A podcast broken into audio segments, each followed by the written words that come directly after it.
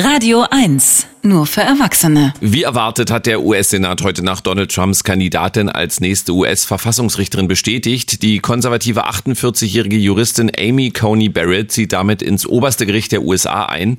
Um den Zeitpunkt der Nominierung und Ernennung hat es viel Streit gegeben. Die US-Demokraten wollten, dass diese wichtige Stelle erst nach der US-Wahl neu besetzt wird, um den Willen des Volkes zu respektieren. Unser Kollege im ARD-Studio Washington hat die Abstimmung verfolgt. Guten Morgen, Arthur Landwehr. Ja, hallo, guten Morgen. Morgen. War denn diese Abstimmung noch in irgendeiner Hinsicht spannend?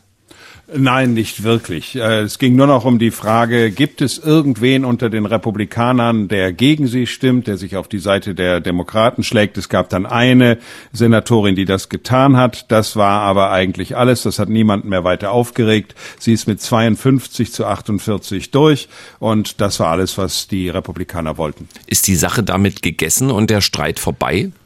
Naja, der, es gibt ja keine andere Wahl mehr. Äh, da da gibt's nichts mehr zu diskutieren. Äh, sie ist bereits eingeschworen worden in einer Feierstunde vor dem Weißen Haus. Dann wird äh, äh, heute Abend wird sie noch einmal ihren Amtseid im Gericht selbst ablegen und dann geht's am Freitag schon los und am Montag hört sie die erste Sitzung. Also da ist nichts mehr zu diskutieren. Die Republikaner haben nun eine deutliche Mehrheit am obersten US-Gericht und das könnte ja schon sehr bald wichtig werden. Welche Rolle spielen denn Amy Coney Barrett und der Supreme Court bei einem knappen Wahlausgang? Ja, es geht am Ende darum zu entscheiden, ob weitergezählt wird, ob bestimmte Stimmen, die zum Beispiel per Briefwahl angekommen sind, zählen oder ob sie nicht zählen. Das alles erinnert ein bisschen an das Jahr 2000, damals Al Gore gegen George W. Bush. Da hat irgendwann der oberste Gerichtshof gesagt, so, Schluss aus, jetzt hören wir auf zu zählen. In Florida, da wurde nämlich nachgezählt und da zu dem Zeitpunkt hatte George W. Bush 534 Stimmen Vorsprung. Vorsprung, mehr nicht. Und damit war er Präsident. Das war eine Entscheidung des obersten Gerichtshofs. Hätten die vielleicht zwei, drei Tage länger gewartet mit der Entscheidung, hätte es andersrum ausgehen können. Barrett hat in der Vereidigungszeremonie ihre Unabhängigkeit von Trump und der Politik erklärt. Was ist davon zu halten?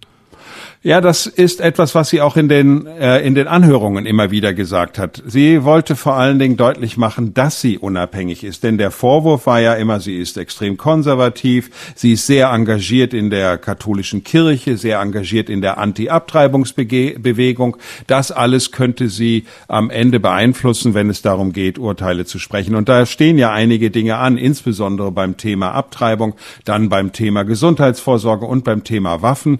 Da könnten solche Dinge eine Rolle spielen. Und da hat sie ganz klar gesagt, nein, ich ich fühle mich völlig unabhängig und ich muss mich als Richterin auch von dem lösen, was ich persönlich glaube, sondern es ist nur das Recht, das mich hier führen darf. Das hat sie versucht klarzumachen und hat dabei auch klargemacht, dass sie sich unabhängig vom Präsidenten und unabhängig vom Senat fühlt. Ich würde ja einen Präsidenten jetzt nicht deswegen wählen, weil er irgendeine Richterkandidatin durchbekommen hat, aber wird denn diese Entscheidung Donald Trump nochmal Rückenwind im Wahlkampf-Endspurt geben?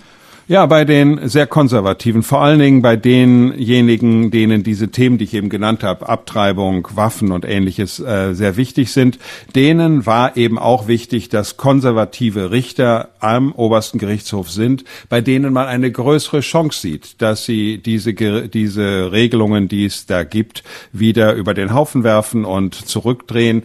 Äh, da hat man keine Sicherheit, aber mit Richtern, die eher konservativ, äh, konservativ denken, eben doch eine größere Chance. Arthur Landwehr aus Washington über die entscheidende Abstimmung im US-Senat zur Ernennung von Amy Coney Barrett als Verfassungsrichterin am Supreme Court. Vielen Dank, Herr Landwehr. Ja, sehr gerne.